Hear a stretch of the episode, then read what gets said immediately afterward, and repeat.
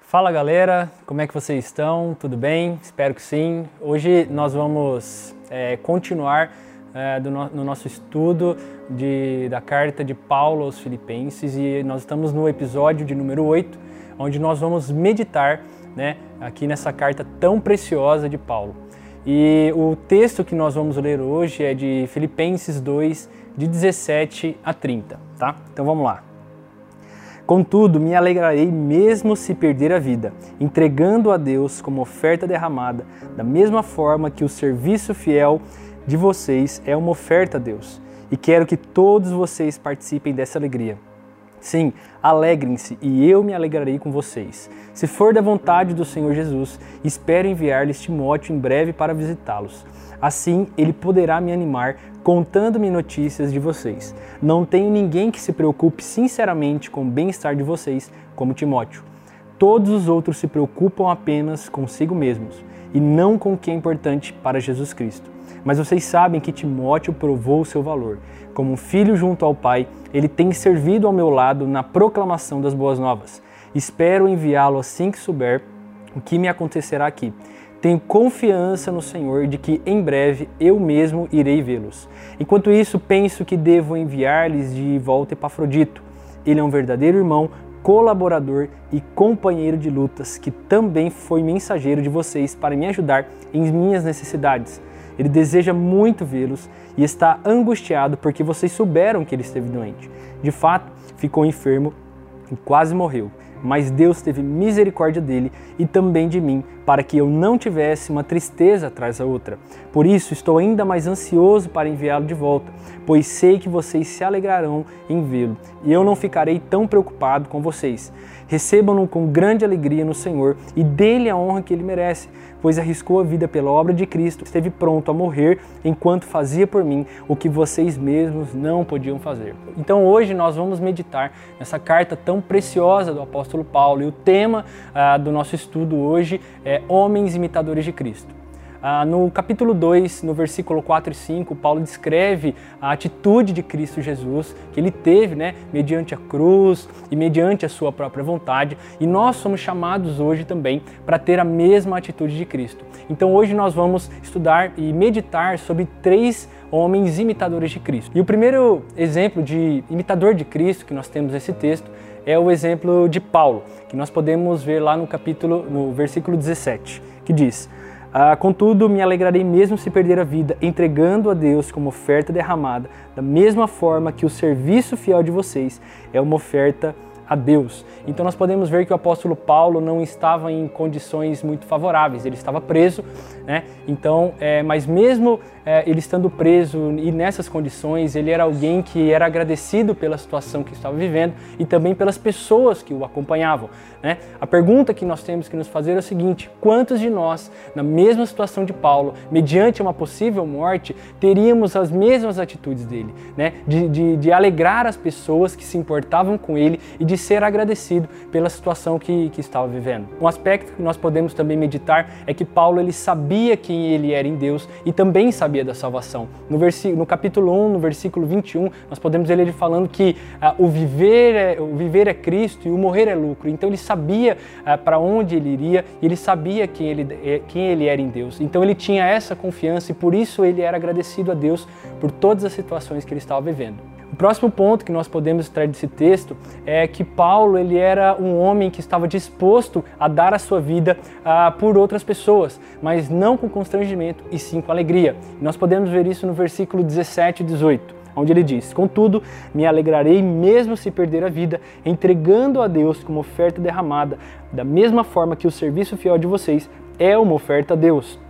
E quero que todos vocês participem dessa alegria. Sim, alegrem-se e eu me alegrarei com vocês. Então, como nós vimos no primeiro ponto, Paulo ele era alguém que estava agradecido pela situação que estava vivendo, sabia quem ele, quem ele era em Deus, mas também ele estava querendo passar essa alegria, o conforto para a igreja de Filipos. Porque, querendo ou não, ah, quando um líder está passando por dificuldades, os seus liderados, os discípulos, né, eles se preocupam, se preocupam com o momento de vida e com a situação. Mas Paulo estava dizendo para ele: sim, se alegrem alegrem e eu me alegrarei com vocês. Ele estava querendo dizer ali, na verdade, o seguinte: gente, eu não estou morrendo uh, por um motivo qualquer, ou um motivo, vamos dizer assim, ruim, mas eu estou morrendo pela propagação do Evangelho. Ele estava tentando passar essa segurança para as pessoas, a segurança que não só ele tinha em Deus, mas que também as pessoas poderiam se sentir alegres com o momento de vida que eles estavam vivendo, porque a causa da possível morte do apóstolo Paulo e também da prisão era uma boa e se não uma ótima causa pela propagação do evangelho. Ah, o próximo exemplo de imitador de Cristo que nós podemos extrair desse texto é o de Timóteo. Né? Timóteo ele era um filho é, na fé de Paulo. É, Paulo encontrou ele na sua primeira viagem missionária onde você pode encontrar isso em Atos 16, versículo 1 e 2, né? Ele era um jovem muito tímido e doente. Ele foi preso com Paulo em Roma, né? E também ele tinha um caráter aprovado, não só por Paulo, mas também pelas igrejas. Timóteo também foi um ajudou a Paulo a fundar a igreja em Filipos, então ele era a pessoa mais indicada para ser enviado lá enquanto o apóstolo Paulo estava preso. O primeiro ponto que nós podemos extrair aqui é, a respeito de Timóteo é que ele era um homem singular. Paulo ele estava é, rodeado de amigos, mas Timóteo ele era alguém muito especial. Ele se destacava pela sua obediência e pela sua é, submissão. Paulo sabia do caráter, né, aprovado de Timóteo e por isso é, Paulo tinha escolhido ele para enviá-lo à igreja de Filipos, porque ele poderia enviar Timóteo como se fosse o próprio Paulo, porque ele confiava no ministério e na vida de Timóteo. Um terceiro ponto que nós podemos extrair desse texto é que Timóteo era um homem que cuidava dos interesses dos outros. Né? A gente pode ver isso no versículo 20 do capítulo 2. Não tem ninguém que se preocupe sinceramente com o bem-estar de vocês, como o de Timóteo. Né? Timóteo, ele aprendeu o princípio né, que, que Paulo cita no versículo 4 do mesmo capítulo 2, né, que, que busca é, os interesses alheios e não só unicamente os nossos interesses. Né? A pergunta que a gente tem que se fazer é o seguinte, como nós temos nos importado com os interesses alheios, né? E se nós temos sim nos importado com os interesses das pessoas. Nós temos agido como Paulo e Timóteo, né? Se importando com a igreja, se importando com os interesses dos outros, se preocupando e também alegrando as outras pessoas. Ah, o quarto ponto é, a respeito de Timóteo é que ele era um homem que cuidava dos interesses de Cristo. Nós podemos ver isso no versículo 21. É, todos os outros se preocupam apenas consigo mesmos e não com o que é importante para Jesus Cristo. Dentro desse texto, né, da carta de Paulo aos Filipenses, nós podemos tirar dois estilos de vida. O primeiro estilo de vida é esse aqui que, que está escrito no capítulo 2, no versículo 21, que são as pessoas que vivem para o seu próprio interesse. Mas o outro, né, o outro estilo de vida, que é completamente ao contrário, a gente encontra lá no versículo, no capítulo 1, no versículo também 21, que diz o seguinte: Pois para mim o viver é Cristo e o morrer é lucro. Então, é, Timóteo, né, a exemplo de Paulo, também seguia o mesmo exemplo se eu for viver, vai ser por uma causa maior, vai ser pela propagação do Evangelho. Né? A pergunta também que nós, vamos fazer, nós temos que nos fazer é, nesse ponto é qual estilo de vida nós estamos vivendo, né? O que ocupa o primeiro lugar da nossa vida? Ah, se Deus está ocupando o primeiro lugar da nossa vida, cara, tudo vai, vai ter um, um certo equilíbrio, a nossa vida vai ter equilíbrio, as coisas não vão ser distorcidas. Um exemplo que nós podemos é, comparar é um de um quebra-cabeça. Uh, se você começa a montar um quebra-cabeça, mas coloca as peças nos lugares errados, à medida que você vai finalizando ele, você vai vendo que a imagem está toda distorcida e percebe que uh, o lugar das peças está totalmente errado. E a mesma maneira é na nossa vida. Quando nós colocamos coisas que eh, não são de Deus ou não fazem parte de Deus, né, a nossa vida fica completamente distorcida.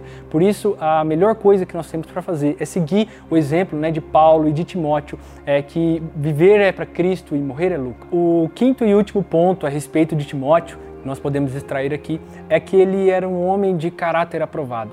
Nós podemos ver lá no, no, em Atos 16, de 1 e 2, né, que as pessoas davam um bom testemunho a respeito de Timóteo. Né? Ele não precisava provar para Paulo ou para as outras pessoas que ele era alguém com caráter aprovado. A atitude dele naturalmente mostrava para as pessoas que ele era um homem imitador de Cristo, né? Então, antes dele ser missionário, antes dele seguir Paulo nas suas viagens, ele já tinha um caráter aprovado pelas, pela igreja e pelas pessoas ao seu redor. Né? E a, o que, que as pessoas têm falado de nós? Como nós temos uh, agido nos nossos dias? Né? A nossa família, os nossos amigos de perto, eles têm olhado para nós e, e têm aprovado o nosso caráter. Então, uh, meditando né, nesse texto a respeito de Timóteo, nós vemos que ele não era alguém só que falava, mas também que fazia. Ele tinha um caráter aprovado por Deus, pela igreja e pelas pessoas ao seu redor. O último exemplo que nós podemos extrair desse texto é o exemplo de Epafrodito. Né? Então, é, os versículos que nós vamos ler agora é de 25 a 30. Enquanto isso, penso que devo enviar-lhes de volta Epafrodito. Ele é um verdadeiro irmão, colaborador e companheiro de lutas que também foi mensageiro de vocês para me ajudar em minhas necessidades. Ele deseja muito vê-los e está angustiado porque vocês souberam que ele esteve doente. De fato, ficou enfermo e quase morreu, mas Deus teve misericórdia dele e também de mim para que eu não tivesse uma tristeza atrás da outra. Por isso, estou ainda mais ansioso para enviá-lo de volta, pois sei que vocês se alegrarão em vê-lo e eu não ficarei tão preocupado com vocês.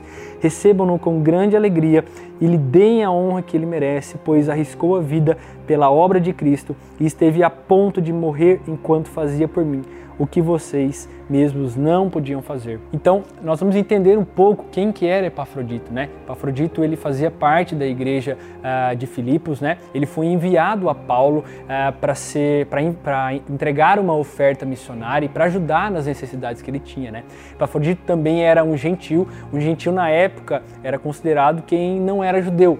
Então, mesmo ele sendo gentil, ele tinha uma vida e também refletia a imagem de Cristo, assim como Paulo e Timóteo. O significado do seu nome é muito interessante. Era alguém amável, era alguém gentil. Né? E, e, o seu, seu nome, o significado do, do, do nome dele, realmente refletia eh, nas atitudes que ele tinha. Entendendo quem foi Epafrodito, nós vamos refletir agora sobre alguns pontos da sua vida. Né? O primeiro ponto que eu queria compartilhar com vocês é que Epafrodito era um homem pronto a servir, mesmo correndo grandes riscos. Né? Naquela época, eles não tinham a facilidade que nós temos é, de nos locomover hoje com carro, avião. O trajeto de, de, de, da cidade de Filipos até a, até, até a cidade de Roma, se você for hoje né, com carro e através das estradas, é um percurso de mais ou menos 600 quilômetros. Mas na época Epafrodito percorreu esse caminho é, por mais ou menos mil quilômetros, então ele enfrentou muitas dificuldades né, para chegar até Paulo. Então ele estava disposto a servir não só a igreja para levar essa oferta missionária, mas também para servir a Paulo. Epafrodito também ele era considerado como um irmão, um cooperador e também companheiro de lutas. Nós podemos ver que realmente Epafrodito tinha essa aprovação de Paulo e também tinha esse elo fraternal com a igreja e com o apóstolo Paulo. O próximo ponto é, a respeito de Epafrodito é que ele era um homem pronto a servir a igreja é, de Cristo. Então, Paulo também considerava Epafrodito é, como um irmão, um cooperador e também companheiro de lutas. Né? Nós podemos ver esse elo fraternal que Paulo tinha com Epafrodito. O segundo ponto que nós podemos refletir a respeito de Epafrodito é que ele é, era um homem pronto a servir a igreja de Cristo. Né? Como nós já vimos, ele foi enviado a Paulo né, para entregar essa oferta e não somente para entregar a oferta, mas também para ser oferta uh, na vida de Paulo, né? Como eu falei no início e como o pastor também já frisou isso, né? Ele estava preso e ele precisava, né, se manter lá na, na prisão apóstolo Paulo. Então ele precisava de pessoas para que o ajudassem nas suas necessidades. Então Epafrodito foi enviado né, pela igreja ah, de Filipos para ser oferta e para ajudar o apóstolo Paulo nas suas necessidades. O próximo ponto é, que nós podemos ver a respeito de Epafrodito é que ele era um homem que, mesmo fazendo a obra de Deus, ele ficou doente. Né? Muitas pessoas acham que por estar fazendo a obra de Deus, estar no meio da obra de Deus, acham que estão isentos né, dos problemas naturais da vida. E realmente é o contrário mesmo nós servindo a Deus, é, algumas vezes nós vamos passar por problemas naturais. Né? Ele ter ficado doente não foi pela falta de fé, mas foi uma ocasião natural que acontece na vida de, de muitas pessoas. Né? O, o, último ponto que nós podemos ver também a respeito de Epafrodito é que ele era um homem que se dispôs a dar a sua vida pela obra de Cristo, não só viajando por, nessa viagem perigosa, né? quase morrendo, mas também se entregando como oferta pela igreja e pela vida de Paulo, se importando com a vida do seu líder e se importando também com as pessoas que o enviaram da igreja uh, de Filipos. Então hoje nós refletimos sobre três exemplos de homens imitadores de Cristo. O primeiro deles foi o apóstolo Paulo, que ele estava disposto a dar a sua vida pela igreja e pela obra de Cristo. Também vimos sobre Timóteo, que era um homem de caráter aprovado, e também é, Epafrodito, que ele foi dedicado na missão dada é, pela igreja de Filipos em levar a oferta e também ser oferta é, na vida de Paulo. E olhando para esses três exemplos de homens imitadores de Cristo, nós podemos fazer essa pergunta: temos feito a diferença onde nós estamos hoje? Nós somos imitadores de Cristo. O desejo de Deus para mim e para a sua vida é que nós sejamos semelhantes a Cristo. E para finalizar, eu faço a citação do livro Discípulo Radical de John Stott, onde ele diz: Deus quer que o seu povo se torne como Cristo, pois semelhança com Cristo é a vontade de Deus. Meu desejo é que Deus abençoe você e ele cumpra a vontade dele na sua vida e que nós possamos ser imitadores de Cristo aonde estivermos.